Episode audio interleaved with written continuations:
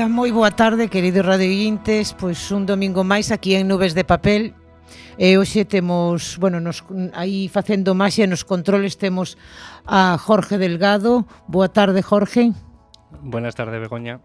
E, e hoxe vamos a ter pois un programa pois especial como como sempre facemos cando temos a a poetas queridos como é o caso de hoxe. A parte de de falarnos de poesía, vainos falar pois dun novo proxecto moi interesante e e presento vos a Pablo Mariño. Boa tarde, Pablo. Hola, boa tarde, Juana. Boa tarde, Jorge.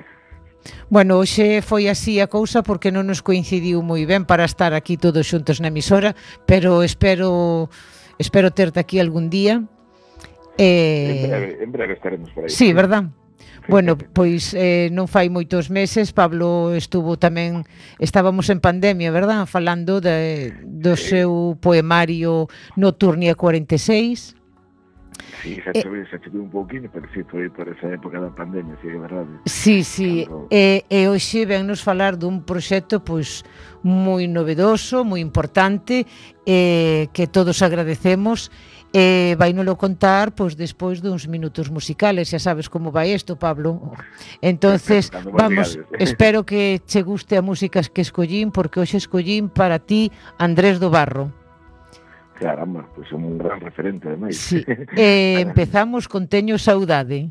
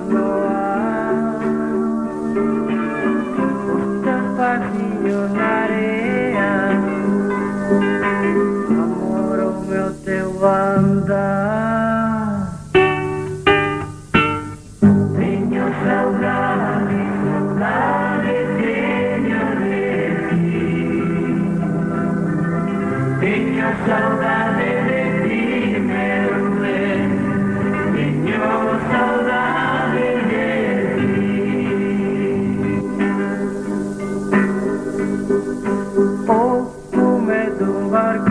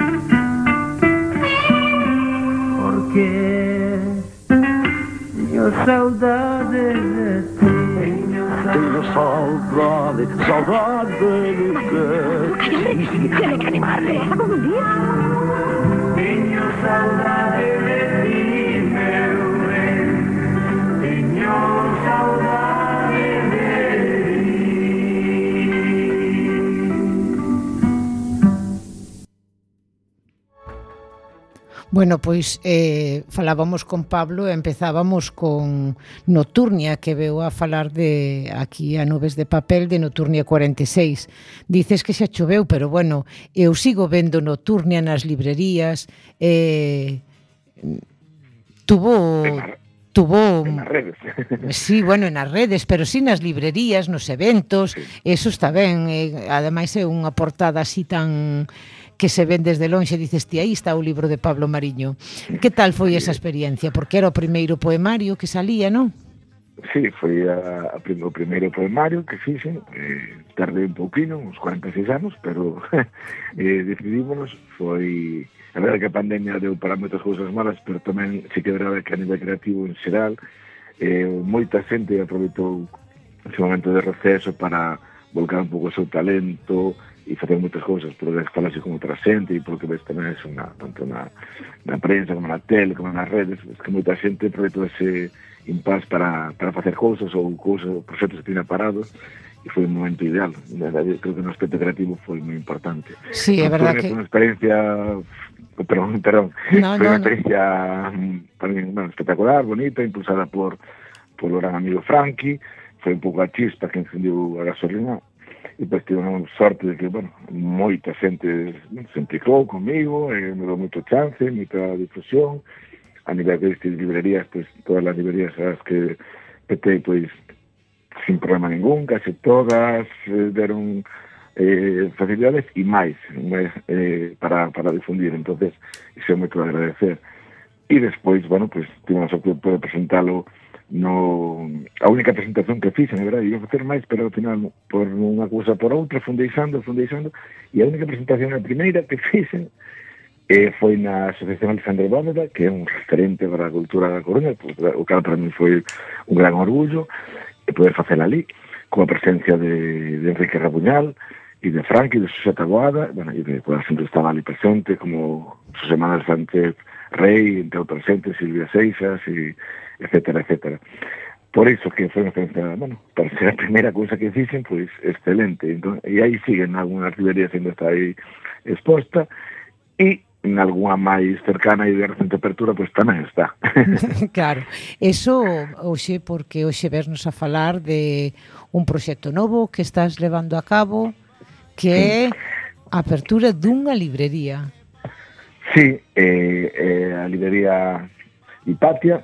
Eu realmente, digamos, que son un, unha, un asunto á, á dirección, por decirlo de unha maneira así rocambolesca. A librería realmente está levando a miña muller, Paula, Paula Corral, e, bueno, que estou traballando en outro sector, e é un, pues, sí, un proxecto dos dous, pero, bueno, que encabeza ela, e e eu estou aí con, bueno, con ideas e aportando o meu, meu grau para, para esta librería. É unha librería que está aquí en Pastoriza, a anterior dona xubilábase, entonces pues, decidimos bueno, pues, botarnos adiante neste proxecto.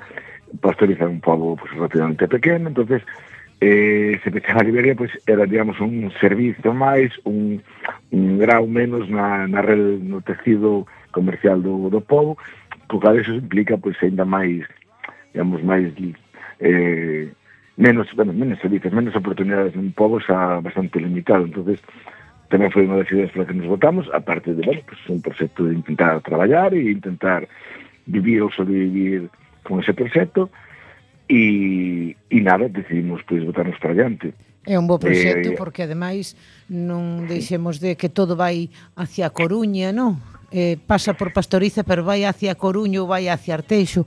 Eh, claro, estamos... Porque será estamos... unha antigua librería, librería Pili, non? Ou como era? Sí, a librería era a librería Pili, hmm. eh, foi, bueno, ante, eh, a primeira librería que foi Pastoriza foi a librería Alba, e, e Pili fai sobre uns 30 anos, lo que ela dixera, foi a colleu a librería Alba, pasou a ser a librería Pili, liderada era de, de, de Teresa Vázquez, Tere, de Tere, a famosa Tere Vázquez de Pastorica, a mucheira máis famosa, entre outras, entre outras mucheiras, e pues primeiro pili, e eso, eu creo que era sobre un 28, 30 anos que levaba entre un local e outro que estaban enfrente, e agora era, pues, eh, estaba la de subidarse, e claro, de, pasou a, a, a, a outra, a outra, a outra sección da súa vida, non? que é a subilación e, e nos decidimos pues, retomar ese estilo, sería, digamos, a terceira librería que existe, bueno, terceiro nome da terceira librería que existe en Pastoriza.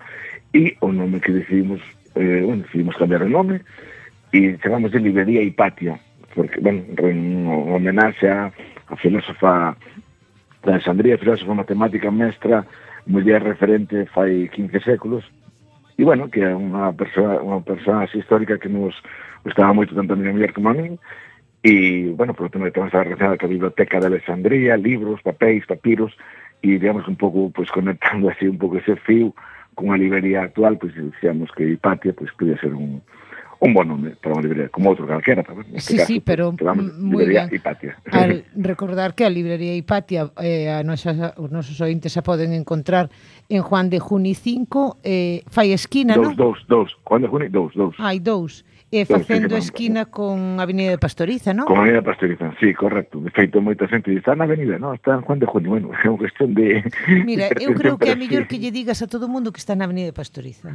Sí, Porque... enfrenta, enfrenta a avenida e enfrenta a Ferristería. Entonces, é ao lado da farmacia. Eh, entonces, xa se, xa se ubican. Porque... Sí, está, está a 25 metros da, da, do cruce coa carretera de Coruña Carballo, o sea que é, sí. é moi sincero, enfrente ao cole de Barrio Novo, decir, está moi moi fácil de acceso a Escola Infantil Barrio Novo e e estamos isto enfrente, o sea que, bueno, na Brida Pastoriza non hai problema. Juan sí. de Juni que era un gran escultor, pero bueno, sí que creo que vai quedar que un realmente a xente conoce pola, avenida pola, pola avenida. Claro, Aí, ademais un, un cachiño da librería está na avenida. Entonces, os Correcto, que, os sí, que non somos de Pastoriza nin e os que viñemos para Arteixo, para esta sí. zona, pois case nos vai mellor. Sí Está na Avenida de Pastoriza, sí. non hai perda. Sí, sí, porque, porque me Juan de Junio das moitas voltas. e ao final está, está vendo, eh, eh, te pones no Google, está la buscando e, no, e, e va, e va, va, va a despistar. Pois, no, pero xa viches que eu xa tiña controlada en Juan de Juni, bueno, eu puxera yo 5, pero a mellor estaba vendo os datos ao revés, entonces xa sabes sí, que... que, que sí. os números é máis relativo. Pois sí. sí, estamos aí ubicados, que era a última ubicación que estamos en esa librería Pili durante os últimos eh, case 20 anos, E, e nada, e decidimos, bueno, eh, sí que é verdade que é unha librería, eso está nun pobo como pastorista, entonces sí que é verdade que hai uns servicios básicos que xa tiña Pili, pois que nos tamén seguimos mantendo, porque ao fin e cabo non é unha librería que podes vivir só dos, da venta de libros, como podes ser unha librería pois, no centro da Coruña, ou mesmo no centro de Arteixo, ou dunha gran población, pode ser Carballo, entonces, se que hai un, un servicio como o servicio de prensa, eh, eso, o servicio de, bueno, pues lapeadas para os nenos, o podemos ao lado do, do, do, par, do parque infantil que hai aquí ao lado, e parada do bus, dos nenos, do cole, ao final, ten unha demanda que está aí, e depois pues, o papel, servicio de librería, perdón, de papelería, material escolar, que tamén, que, que, que cabe recordar que temos dos centros educativos, unha escola infantil Barrenovo e outra é a, o Instituto Pastorista, bueno, e aparte está a Galiña Azul tamén, os sectores centros educativos, perdón, se me esquecía. Claro.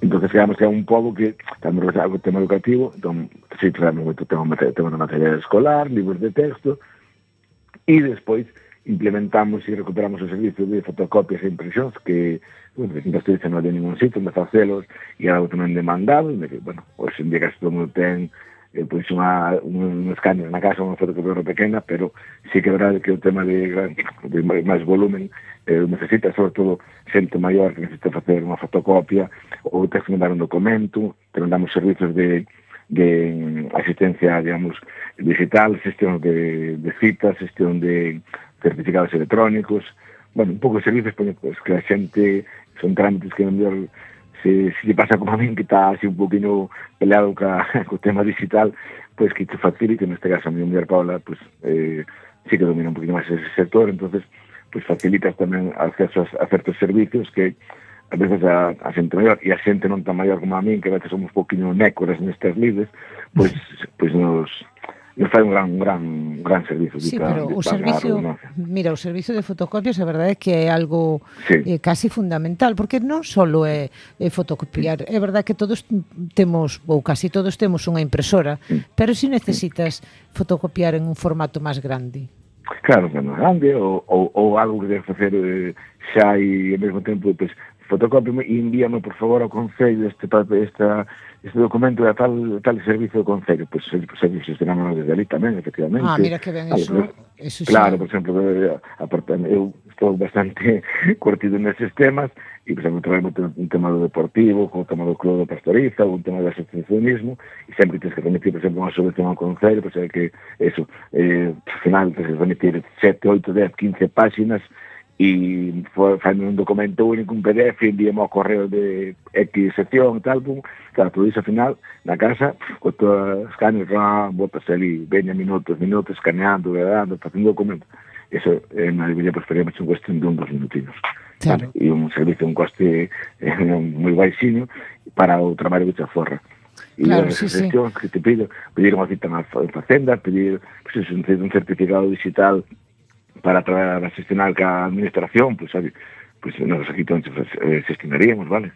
e todas estas cousinhas así máis digitais. Claro, Incluso, eso. pues, tamén podemos recibir por WhatsApp ou por email eh, pois eso, documentos para cando chega o, o cliente pois ao cliente, pois as finaliza pois, fotocopiados impresos, Eso sí que Claro, eso sí que é moi un poquinho día a día. Claro, a, a verdade é que abriches o abanico e, e está moi ben, deches esa facilidade sí. eh, sí. bueno, cos certificados digitais, pero é verdade sí. que ter eso de ter unha persona de man e tal e di, "Oye, mira que che mando este documento, por favor, claro. a ver si ás 6 da tarde que saio de traballar mo tes preparado que o mellor." Correcto, correcto. Entonces, efectivamente. Mándase por WhatsApp aproveitar a tecnoloxía para, bueno, para un mellor servicio tanto de os vecinos e vecinas como que, que, que, que cliente queira, pues, eh, traballar con nós, efectivamente.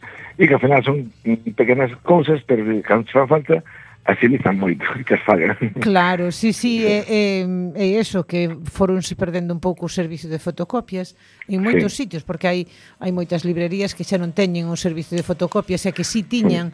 E é moi importante o que dices ti, para persoas maiores ou non tan maiores, sí. pero sí. Mm, encuadernades tamén ou non?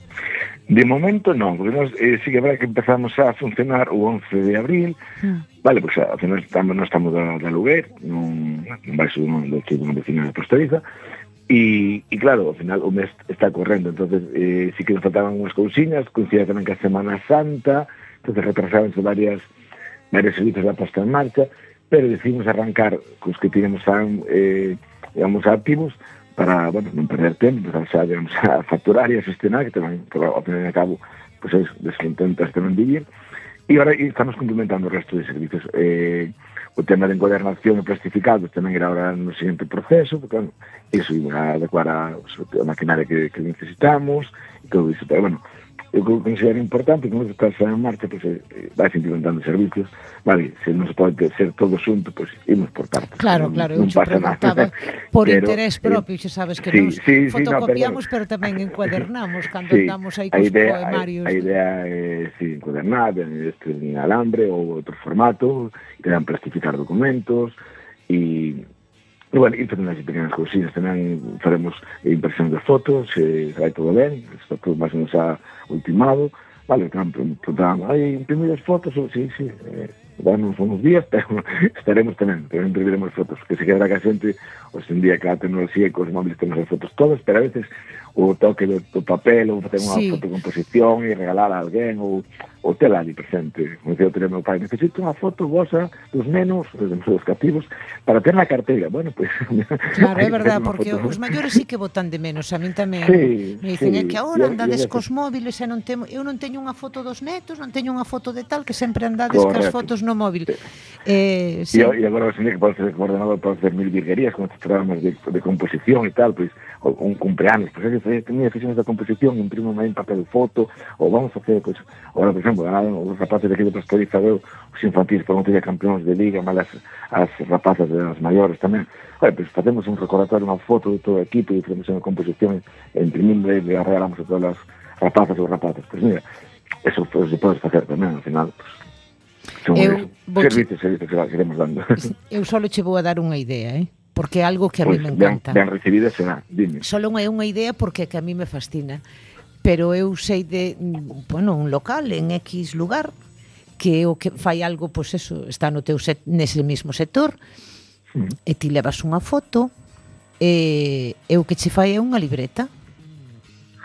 Pois iso é, bueno, é unha idea genial, pero e non é porque por, por contar que pero sí que xa está en marcha incluso nas máis orientadas ao tema, eh, mira, da, da, bueno, da, da foto, ese sí, xa falamos tamén, pero xa orientadas ao tema, como temos moito tema escolar aquí en Pastoriza, e xa falamos con un profesional máis da, do sector gráfico, mm. para facer libretas personalizadas para o curso con dibuxos infantiles de cada anémico seu nome.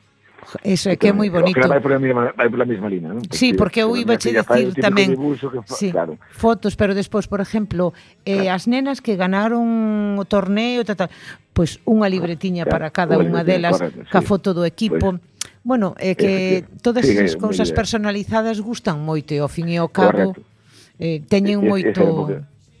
Ese era un pouco que, que, que le eso, personalizar material, eh, este caso, escolar ou de, ou de recordos, personalizado. Uh Sí, sí. bueno, aquí temos a sorte de ter unha, unha imprenta que en Pastorizas, de feito está na mesma rúa, Juan de Juni, sí. coa que, eh, bueno, parte do amigo, tal, entonces sí que verdade que temos esa facilidade, bueno, está previsto facer este tipo de cosas que tienes dices, eso da foto, de busos infantís, ai, pois pues, a miña nena que leva a libreta para o colexio, ano que ven, te vai levar un, un dibuixo que fixo, pois, pues, de unha praia, fixo o tipo de dibuixo que fixo, agora é mesmo que está pintando, pois ese dibuixo vamos a escanear, e a tu libreta co teu nome vai para pues, tal, tal, Galicia, ah, segundo tal, e bumba, e que so, que so portada personalizada ou cunha foto, eu dicir, ou cunha foto que lle guste, pois fiz unha foto na praia, no gran, ca seus amigos, ca, ca familia, con casesa, o que dicir, pois, a rapazas do club que eran agora, mil historias, pois sí, sí. De todas sí, formas, sí. Eh, gracias pola idea. Vale, estaba sí, sí. encaminhado, pero bueno, estar en recordos, porque, en fin, mira, potenciamos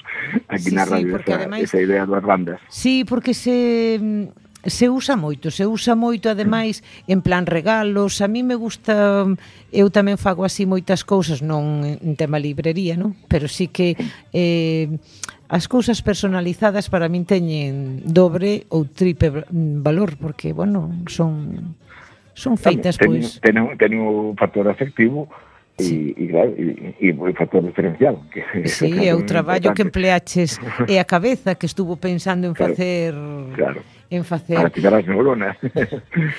e despois, pues, sí. Mm, bueno, pois contanos un pouco os autores, eh, tes aí o, sí, o proxecto temos, eh, de autores de Arteixo.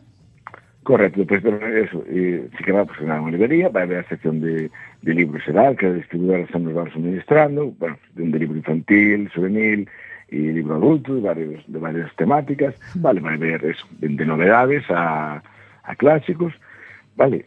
Eh, e unha das eh, iniciativas que a de librería Hipatia en Pastoriza, vale, eh, pues, afortunadamente en Arteixo pues, temos un gran factor creativo, tanto nas letras como eh, en outras disciplinas, entonces queremos, eh, pues, vale, somos nos un, un local comercial local, nunca mellor dito, vale, pois pues queremos tamén potenciar pois, pues, o, o produto local de, da creatividade, do talento. Entonces foi cando decidimos poner en marcha a, a sección eh, Letras Artesás e eh, Audiovisual Artesá. Entón, na Letras Artesá, pois pues, temos eh, grandes autores e autoras que xa están, bueno, nas estanterías, están tamén vindo eso eh, a pouquinos, porque bueno, sí que é verdade que algúns son autoedición, xa os temos aquí, outros son eh, por editoriais que tamén están chegando e outros estarán algo máis pero van a estar todos e todas, ou, ou creo que casi todos e casi todas. Fala de Xavier Maceiras, de Miguel Sande, de Enrique Rabuñal, de Sara Aramburo, de Silvia Penide, de Graciela Rabuñal, de José Iglesias, etcétera, etcétera, que van a estar aquí con nós, xa nas nosas tonterías, e están á venta, e aparte tamén temos a sección audiovisual artesán, Como audiovisual artesán, de a grupos de música como Sete Puertas, uh -huh. a Bule Bule Band de Frankie, eh, Luarna Lubre, que inició un, un grupo universal, vale, o mellor grupo folk do mundo posiblemente, para mí, lo menos, pero moi arraigado en Arteixo, de feito, de en Arteixo, sí, sí. eh, saen en Meitende, fan vida por pastoriza moi a menudo, entonces pues, tamén en esta sección, entón, que ser arteixans nacidos nin, nin que vivan só, que ten, digamos, un vínculo Tamén teremos seguramente a Begoña Picón próximamente a nosa estantería de libros. Eh, espero pola, que sí, moi pronto. Pola, pola gran relación que ten con Pastoriza e con Arteixo, E, eh, oh, se aproveito estás aquí para que o sepas. Xa o sabías, non? sí, xa o sabía. que, bueno... E tamén vamos contar no tema do visual, bueno, bueno, eu utilizo, por exemplo, o Mundi, presidente da sección Murilo, pois pues, trouxe un seu documental de Pastoriza na Lembranza, que se presentou fai uns meses, eh, tamén o de Porlier, e tamén temos en, en previsión que eh, tanto Fran Navera como José Maceiras tiveron varios, bueno, fixeron varios documentales, varios traballos audiovisuais uh -huh. moi importantes, pois pues, que tamén están a, está a punto de chegar aquí tamén a, a estantería de audiovisual artesán. Bueno, pues, e nada, eso, potenciar a parte do, do, de todo e que todos conhecemos e que todos queremos e os grandes nomes, pois que os nosos propios grandes nomes tienen tamén a seu, Bueno, son pequenos recunchos, me diría Hipatia, de eso se trata. Sí, bueno, a verdade é que iso é... potenciarnos eh, o noso, claro. Sí, sí, claro.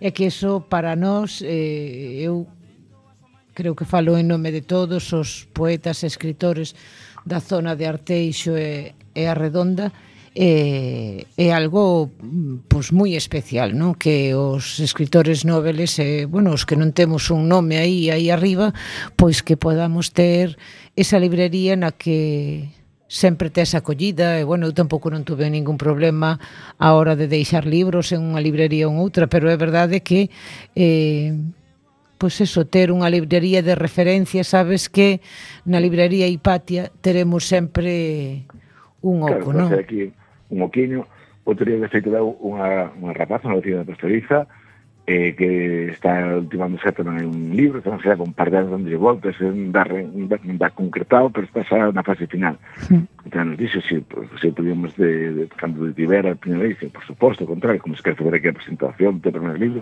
que xa vai ser outra das, das digamos, das seguintes eh, patas da, da mesa de empate, non?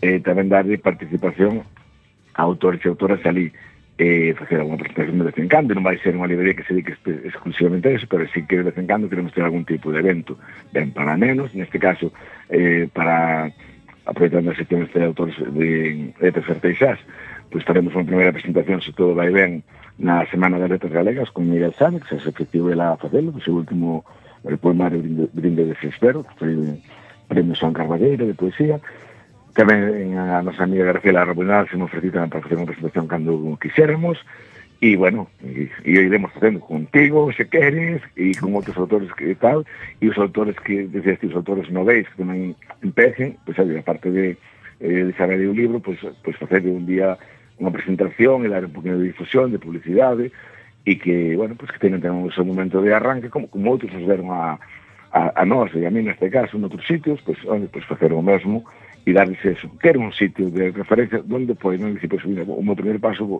pues, ten que un sitio onde dalo. Podo optar por eu, non, pero se, que sepan que teñen un sitio onde poden arrancar se queren. E, bueno, o local agora sí que agora que adaptamos un pouquinho, está máis, eh, de, digamos, máis amplio, máis eh, diáfano, precisamente para ter opción a estas, estas cousinas. Tamén, eh, como te dicía antes, pues, contaremos precisamente con Silvia Penide e Sara Aramburu, son dúas rapazas en Renás, Marteix, son Sara vive en Pastoriza, filho de mi gente, claro, tamén ten relación Conozcas, conozcas. conozcos. E, e ten dos libros infantis non? publicados, entonces pues, queremos tamén que, aproveitando, pues, haberán eh, eh rede de, de centros educativos e sobre todo a Escola de Barrio Novo, que está frente á librería, pues, ten, pues, o meu foi unha presentación do libro deles, delas, perdón, pues, na librería, ainda que xa moitos xa coñecen, pues, xa tenen ido aos colegios, pero bueno, deixa de ser un reforzo para, para os autores e para os nenos tamén tenan oi, pues, hai un evento pues, pois, unha librería para, para os cativos e cativas de Pastoriza e de, de Arteis en que vez claro, eso é... Eh, intentar abarcar. Pola miña parte, é sí, pola miña parte eu eh, encantada.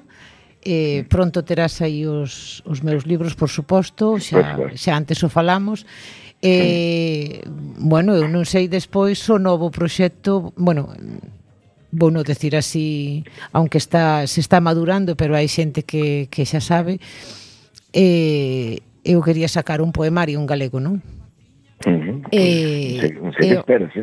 sí, sí, porque, mira, levo moito tempo, pero o que pasa é que isto da pandemia, non poder reunirse, e, e iso de facer unha presentación a través de videochat, a través de Zoom, no, no, que non iba comigo. Mm, eh, cando probas as meles do éxito, como dicen aí, como decía Julio Iglesias, pois...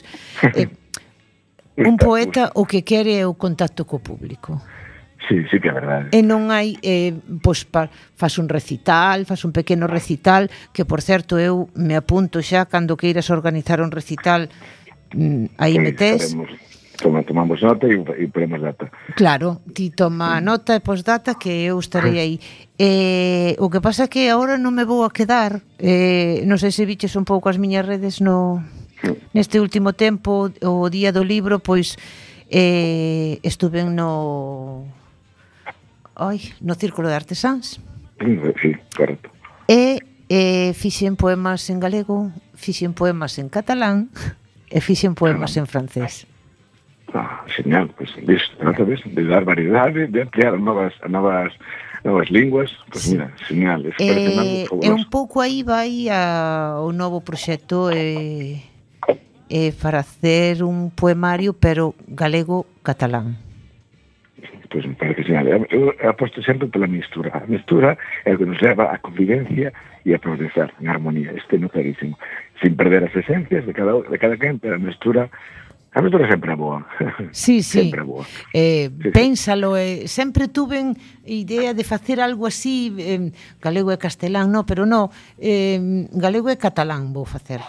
Bueno, por, porque teño teño moitos amigos, teño amizades, pois eh, no mundo da cultura e sobre todo en Barcelona que ademais, bueno, pois xurdiu así nunha viaxe destas que marchas o viernes e ves o domingo e eh, Pero Bego, por que non... Joe, que estes poemas a mí me encantan, por que non traduces algún ao catalán? E sacamos algún catalán? E dixo, pois, pues, bueno, pero no camiño de volta xa lle vin dando xa lle vin dando ao machín, sabes? E diño, pois pues, estaría ben. entonces como a min a cabeza traballame pouquiño de todo, pouquiño de todo. entonces, pois isto adiante. Sí, entonces me ofreceron sí. filólogos cataláns, bueno, os nosos amigos, no, pero el ten amigos filólogos cataláns que se ofreceron a preparar eh, que bueno, para, para preparar o poema en catalán para o día do libro, bueno, se portaron genial porque aparte me mandaron os audios como tiña que facer, como tiña que colocarme, para, bueno, a boca me refiero. O que pasa é que o saber francés, porque eu non son de inglés, porque xa son maior, Entonces, bueno, de no... que somos dos maiores, eu tamén son de francés. Sí. sí. Pero eu son maior que ti. Entonces, bueno. eh, eu Eso can... como Julio Iglesias, tiene moitas operacións en riba, eh. Cando empezou, nos antes, bueno, ti... Sí, que facilita, facilita, o francés facilita moito, que a veces coito catalán, perdón, que te interrompo, pero sí. a veces coito catalán sin algunhas cousiñas, ou algúns contos, ou a veces incluso bueno, pues no YouTube, que salta, ou as películas que traten subtituladas eh, de repente pues, o poñer catalán, a ver. E, e se que eh, tanto a fonética como incluso a a construcción a veces é moi similar ao francés. Sí, sí, claro, eh, moi fa... Eh, enténdese moito máis, bueno, por exemplo, eu entendo moito máis a, o catalán escrito, evidentemente, que a veces o catalán falado, porque xa sabes que na fonética teñen pois esa liazón que pois igual que en francés, eh, teñen a e muda, que sempre é a. Eu non sei por que lle chaman e muda, e, e din a. Non, pero bueno, cousas de cataláns. De que dúbida existencias que existen unha... Eh, sí, sí, pero aprendín, aprendín aí moitas cousas. entonces pois, mm, ese próximo proxecto pois tamén estará na librería Hipatia, Eh... Pois aí terá o teu, o, teu, terás teu oco, por suposto. O oco non, terás un gran oco ali, un gran burato para poñer Por suposto, se faltaría máis. Pois mira, pues mira que eh, falamos e falamos e eh, se nos, nos olvidamos da música. Pois, Pero bueno, agora ahora, música. ahora poñeremos un un temiña, que che parece? Perfecto. Seguimos con Andrés do Barro. Sí, sí. Eu son pois. sempre eh, Andrés do Barro e agora vamos escoitar o tren. Tren, vale. Depois ten unha favorito de Andrés do Bar, a ver se podes poñer. Ah, pero dime, dime antes a ver se si é Corpiño Xeitoso, que a teño aquí. Correcto, correcto, correcto. Eh, é a triada, es... a triada máxica, sabe que poñer a triada máxica. Vale, pois pues entonces, teño un mago, é que ti non o sabes, pero teño un mago nos controles que é do mellor que hai. Entonces, eh, eu agora lle dixen, porque claro, eu tamén tiña corpiño xeitoso, pero como falamos tanto non daba tempo. Entonces, venga, para ti, corpiño xeitoso, vale? Bueno, pues Gracias, Jorge.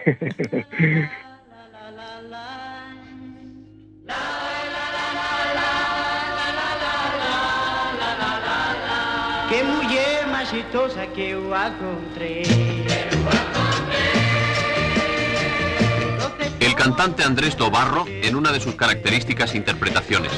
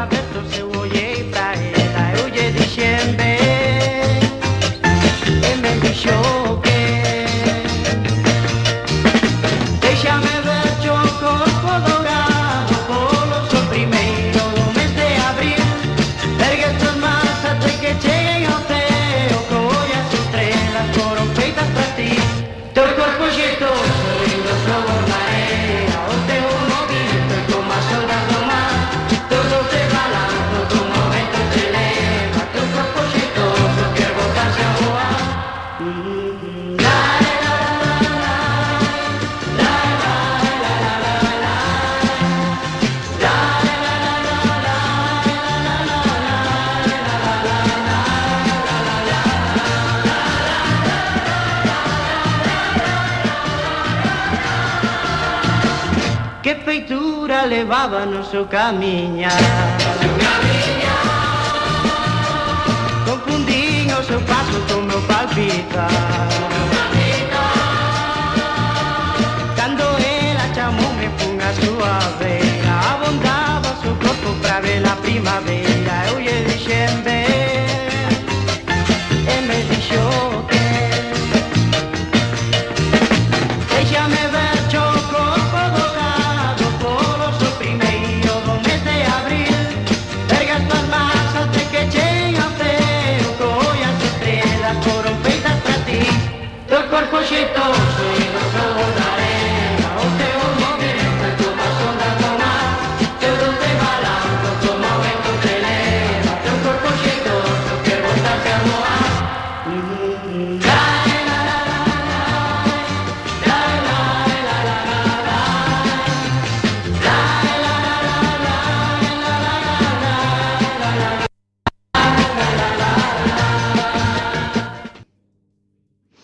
Bueno, que che pareciu, Pablo? Pois espectacular. eh, Andrés Navarro sempre está aí no, no corazoncino. De hecho, a veces hai un documental sobre a vida Del que a veces eh, reviso e volo poñer. Me emociona moito, porque, bueno, eu non... A que o biches no... moitas veces xa? Sí. Porque eu sei de outra persona que tamén o viu. pois pues sí, a veces me emociona, porque eu, desde nos 70, bueno, eu nacional no 74, se non era consciente, non? Pero claro, agora velo con perspectiva e cada vez que xente fala dele con esa perspectiva de todo o que representou, todo o que foi levar tres números uns en galego ás listas da, da música eh, estatal, pues, todo iso, ostras, isto, sí, pero isto non hai, calquera. Claro, pero que hai que pensar que 50 anos despois sí. se sigue escoitando esa música eh, se sigue escoitando é moito, porque quen nas festas... Eh, sí, é versionado, traemos versionado. Trenes, versión rock, versión de todo tipo, sí, sí, sí. Sí, eso. E este compositor xa non, me gusta moito por expresa rítmica, bueno, se encanta ese, como ese, ese baile de, de sí, sí. encantar a persoa de, de frente, neste caso unha pero porque moito foi ao revés, non? Pues, manera ao menos, me gusta ese baile de palabras, e intentando aí eh, sacariñar, domiñar, e atraer esa persoa que era ti. A parte sí. alumiñar. Andrés, do Barro. Sí, Andrés do Barro sempre moi especial. eh, eh, eu aposto sempre polo daqui, me gusta... Mm, mm. Bueno, sempre que, bueno, eu sempre nos programas sempre poño música española, sempre vou mm. programa por autor, pero si, mira, mm, outras tempadas, Rosa Cedrón, Silvia Penide, aquí se puxeron eh, recorrinas eh, prácticamente todas. Todas. Sí, sí. Eso, eso, eso está ben. Despois, eso, a dos 80. Un poquinho, un poquinho coa nosa idea, eso que temos en para de potenciarnos, igual que hai moitas cousas moi boas en todos os sitios, por suposto, pero, bueno, e de vez en cando tamén, pois, pues, hai que ali posta en escena, non? Pero non olvidemos que tamén nos, a nosa redor pois, tens digo, afortunadamente, perdón, estaba me trabucando nas palabras, afortunadamente temos moitísima xente con moitísimo talento en moitos campos, non, e hai que facelos verse, porque a veces parece que o que está o, o carón e damos importancia, e, o que non a ten, e ten tanto ou máis que calquera, que despois de repente aparecen falaba na exemplo, do día con un autor escultor, o escultor Mico Rabuñal, que é un rapaz aquí de Arceis. De repente se parece con unha exposición en Madrid, o te estuvo aquí expoendo en Expo Coruña, con se canta xente super coñecida a nivel eh, español e europeo, está, e está ben, non, como, como un máis, ao mesmo nivel. Está, pero este rapaz de, de Figueiroa, jova, o noso rapaz, o noso amigo, o noso vecino, Claro, é que... Pues hai, hai un exemplo entre moitos, vale? Xa non entremos eso, es, os nomes que dixemos antes de autores, bueno, músicos e, e moitos máis. Cando ves a Silvia Penide, pois eso, que vos a en Madrid, mañan en Valladolid, mañan non sei onde, se tocan ir ao lugar con Víctor Manuel, pues, van, sí, sí. Todo, estas cousas, claro, pues, está a nosa Silviña. Claro, a nosa Silvia, que, que, que, que non só cantan pastoriza, verdad? No, correcto, correcto. E eso, que se ves, aí fai mil historias, ela e outra moita xente, e moitos que seguro que non, nin coñece están aí e son E son daqui, rapaces, te... rapaces que están, eh, hijo, vai, entonces eso, compartir e darles a conocer para compartir o seu talento e que eles poden compartirlo con nós, que sobre todo están encantados de compartir con os seus vecinos e vecinas pois pues, a súa faceta talentosa. Claro, é que eu creo que Galicia está sendo bueno, unha cuna de moito de moito artista, pero en todas as as seccións, no, porque eh tanto en música, bueno, hai uns grupos, aparte uns grupos xóvenes porque hai un hai unha rapaza que non sei realmente como se chama en YouTube, pero sei como se chama de verdad, que se chama Carolina, estudiou coa miña filla. Sí. Ten unha voz espectacular. No, lo siguiente. Siguiente.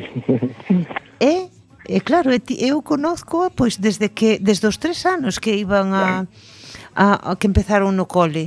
E ten, claro. bueno, ten varios videoclips grabados, están en YouTube, pero é espectacular. Hai xente sí. pois con moito talento, hai pianistas, sí. hai xente con Eu creo que Sí, sí, sí, eu ten, a xente, eh, eu, por exemplo, teño a sorte de bueno, ter un primo que eh, un primo, bueno, primo por parte de prima, un primo político, pero un primo Eh, que eh, tendo sorte que ele é amigo de personal de Manu Chao. Eu tive a sorte de estar con Manu Chao, que é el.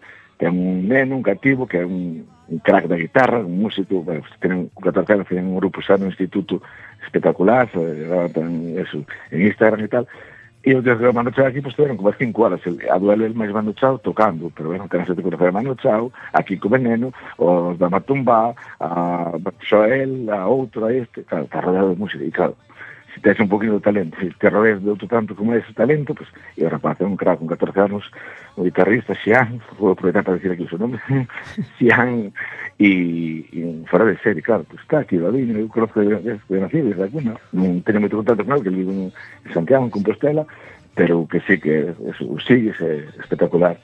Sí, sí, é que hai, hai moito, eh, iso hacia Compostela, hai moitos porque eu tamén teño, estuvo aquí unha, bueno, un componente dunha das bandas, unha banda de rock que a min eh, me gustou moito, a verdade é que el tamén é compositor, eh, Paco González, é que eu son Picón González, pilláchela. Ah, entonces... E, e, e familiar. Sí, é primo meu, E el estuvo tamén, pois eso, por medio mundo e agora volviu a casa. Estuvo por Abu Dhabi e todo por aí, sí, sí. E, e agora volviu a casa e, e co seu grupo de rock, xa estuveron aquí e E bueno, é un éxito, foron os teloneiros de Arteiros da Cruz en oh, en Santa Comba, que eso, mm. Santa Comba que dicían, "Uh, hai facer unha calor o mes de agosto." Tuven que poñer un plumas, Pablo. Pois Porque ali cando o sabes, o sabes atrae o frío tamén. trae a vida, pero tamén atrae o frío. pero estábamos sí, sí. no mes de agosto, pola noite, sí. e eu pensei que me congelaba. Suerte que no coche sempre tes, bueno, cando andas con cativos sempre tes por si o frío, por si o calor, para cando vas ao fútbol, Menos mal que estaba esa chaqueta no coche. De cando iba ao instituto, eh? Non te lo pierdes. Mira, o que, o que, ten, o que garda sempre ten. Sí, sí, sí. pero, pero bueno, eh, moi ben. Moi ben, moi ben, porque, bueno, son músicas... Eh, eh, que ten que medrar un pouco. Entonces, sí, sí, pues... ten que medrar e temos que facer as a medrar eh, nós tamén no, no noso nosa, bueno, dentro dos límites que nos permitan pues, o noso traballo, nosa, nosa capacidade diaria, nosa rutina, a serie medrar, se eles medran, nós medramos, medramos todos. Claro. E en fin, aparte que eso, que vai ben, un para todo, posible para todos, e dende, dende nós, dende, dende aquí, non que tenan que fazer como sempre, o típico que se vas e cando triunfas fora tu ves e ora si, o rector ora triunfas fora reconocemos, ten o eterno dilema do, pois, pues, neste caso sería o migrante talentoso, ten que ir fora, pois pues, non, pois pues, vamos potenciar desde aquí, que xa que salga sendo potente, potente dende aquí, da súa casa, da súa terra, e cos apoios e cos, cos soportes do, dos seus e das súas persoas cercanas. Claro, porque Eu creo que sabes... é unha idea que, que sempre tene e E, bueno, na medida que se pode, no, na miña xusta pequena medida, pues, intentar axudar e levarlo a cabo, de se trata. Claro, porque ademais xa sabes o difícil que é que ser eh, profeta na túa terra, pois sí. eso dicían sempre. e agora está mm, cambiando a cousa. Sí, afortunadamente. Sí, afortunadamente. Eh, creo, que... creo, creo que tamén imos vendo que eh, hai moitas cousas moi boas por aí adiante, pero tamén que nos meten moitísimas cousas de, que, non, que non pagan a pena. E de, pues, isto non fai tal persona aquí, fai non moito mellor. Claro. Pero tamén, a mellor, o ter acceso a esas informacións tantos sitios, tras que o audiovisual galego, pues, mira, que fai series tan boas como que a serie americana que nos meten mitad de, das series que nos meten son, pois, pues, malas. Hai outras moi boas, pero moitas moi malas tamén. entonces pois pues, vamos a ver la pena un poquinho. Nos, que fan tan ben o mellor que, que pues, os americanos por decir eh? non preguntemos sí, sí, bueno, que... Pero, porque eran un gran referente, por exemplo, no visual, e temos chupado series que, que non están moi ben, pero outras tamén daban peliña. Claro. Estamos a facelo nós, joder, que bueno, pero... aí está o gran elenco do, do audiovisual galego que está arrasando. Que, sí, é que está arrasando, eh, Baca Films e todo eso, bueno, aí... Correcto. Hai, hai como se chaman os premios? O, o... o mestre Mateo. No, no, Os, ma... pues os Goya. Os Goya. Hai bueno, aquí na Coruña. Ese iremos a polos Óscar, tamén. No, pero aquí na Coruña hai gollas. Eh, sí. Bueno, a, a produción valentina, a produción infantil sí, valentina, sí. eh, sí. quen fixo a, a muñeca, quen fixo é amigo noso. Pois pues mira, si ves, eh, a máis cercana. Eh, sí, sí, eh, esa, a mesma produtora xa tuvo, bueno, dous ou tres anos seguidos os Goyas a mellor animación, a ah, mellor sí, sí, animación. Sí, sí. Entonces, Mm, bueno, vamos pouco a pouco. Eh, mirade actores que, que fai nada os tiñamos na televisión de Galicia facendo unha serie e ora vémolos todos en Antena 3, outros están en Telecinco, outros están e outros xa se foron fora das nosas fronteiras, por eso que elevando Galicia sempre por Sí, sí, por bandeira. Sí, é, é que os galegos é o que temos. Eh, de onde eres? De Galicia. Pero eso que queda en España. pois pues busco, eso están os mapas. Claro, no, di, aparte, eso que es España, dixo, no, eso é Galicia, na esquina de todo. Aí, sí, Ali sí. esquerda, arriba a esquerda. Claro, porque é, que, é verdade o que din que os galegos temos esa cousa, somos diferentes, non? Sí, sí. Eh, por exemplo, vas ao sur, e, e aparte che dicen, oh, iso, sois gallegos, como Amancio Ortega. bueno, Sí, tamén, tamén a galego, claro que sí. Porque bueno, non. el está aquí. El fixo, aí está, non fa falta solo en palabras tamén. Sí, sí. Está. Eh, e, final, yeah. Bueno, eu quería eh, pois pues, preguntarche antes de que, que bueno, que o tempo xa sabes que vai que o nos... tempo boa, Eh? Sí. E aunque nos comemos unha canción, pero... Bueno, Bueno, pero a do tren xa coñecemos todos.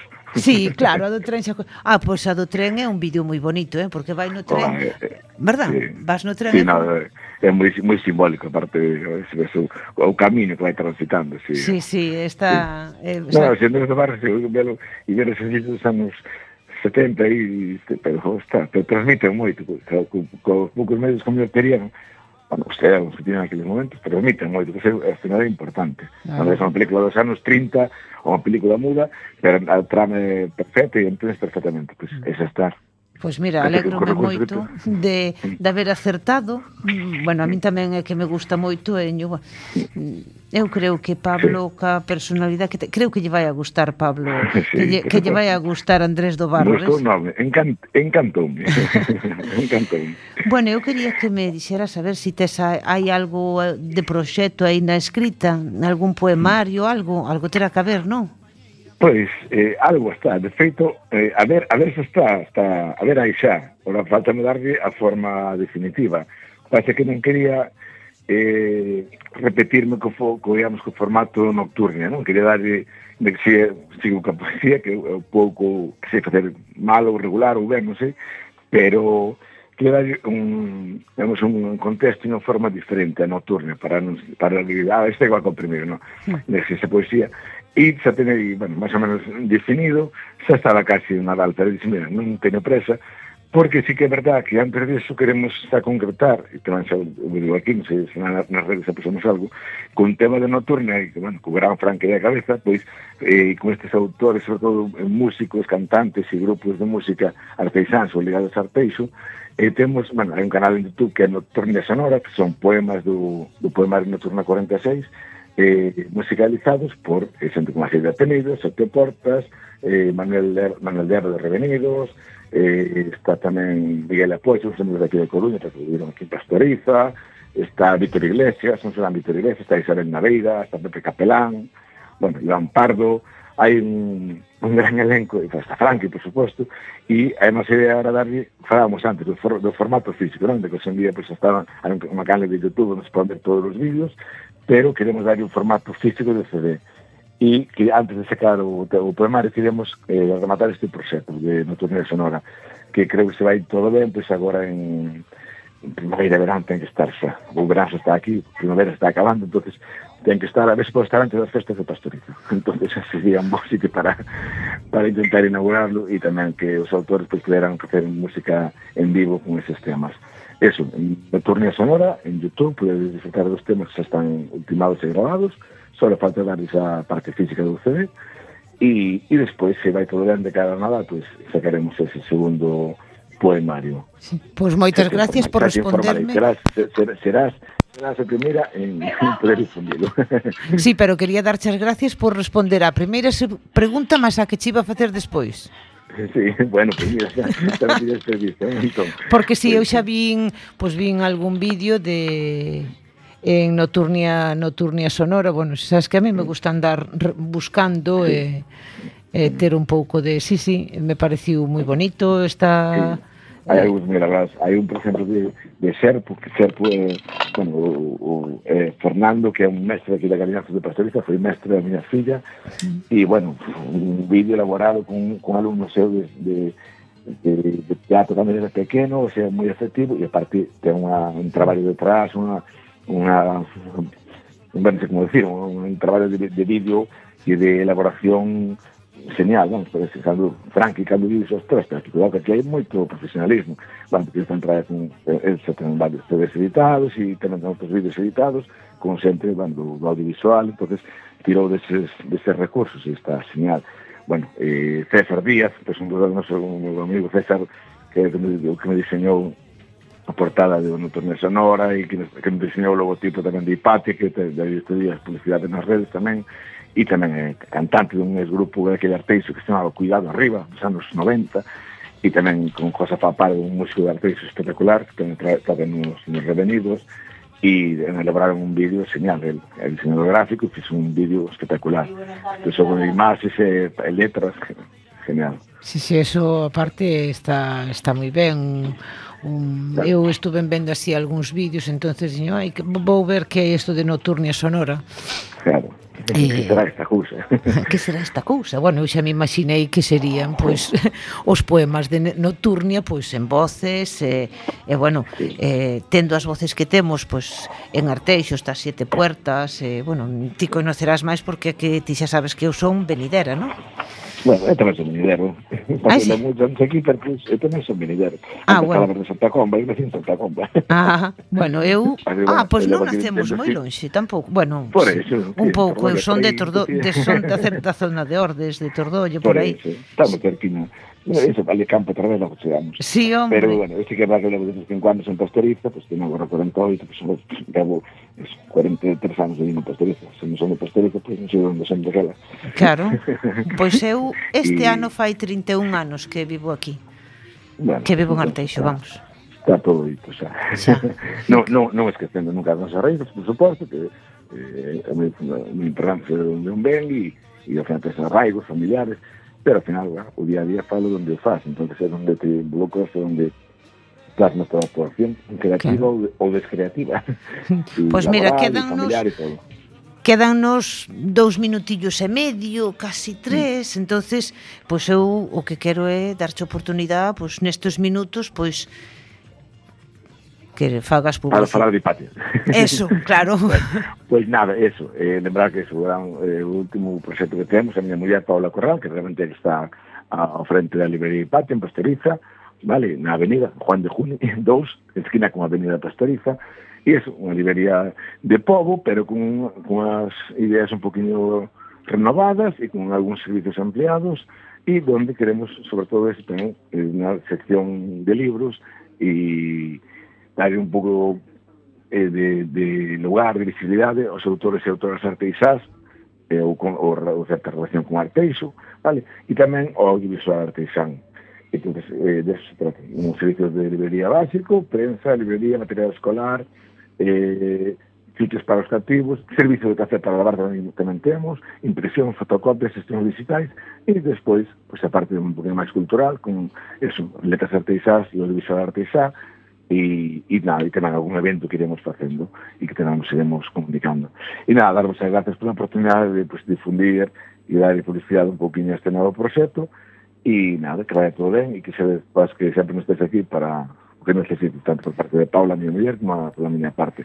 Moitas gracias a Jorge pola, pola máxia da técnica e por Andrés do Barro, e a ti, Begoña, pues, como sempre, gracias pola, polo profesional e polo tempo que bueno, é, pues a é, min... moi, é moi caro e moi necesario e moi Sí, e moi sí, valioso. a verdade que sí, pero bueno, a mí me parecía importante eh, eh, en canto conocín o proxecto, porque ademais o proxecto, eh, últimamente estou moi pouco nas redes sociales e non dou para máis, pero cando me falache do proxecto inmediatamente vin, pois eh, preparei para para hoxe, para facer este programa, para darlo a conocer, me parece un proxecto en os días que estamos, pois, darlle vida á cultura que, que, que o necesitamos e darlle vida, pois, aunque pastoriza non se pode chamar medio rural, pero bueno, sin deixar de estar en esa gran urbe que pode ser o centro de Arteixo, o centro da Coruña, o centro de Betanzos, que hai máis hai máis vidas alrededor dos centros, entonces me parecía moi importante, pois eso, un saudiño pois moi importante a esa a esa muller Paula Corral, que a que ca que falaremos cada vez que vayamos á librería. Correcto. Eh,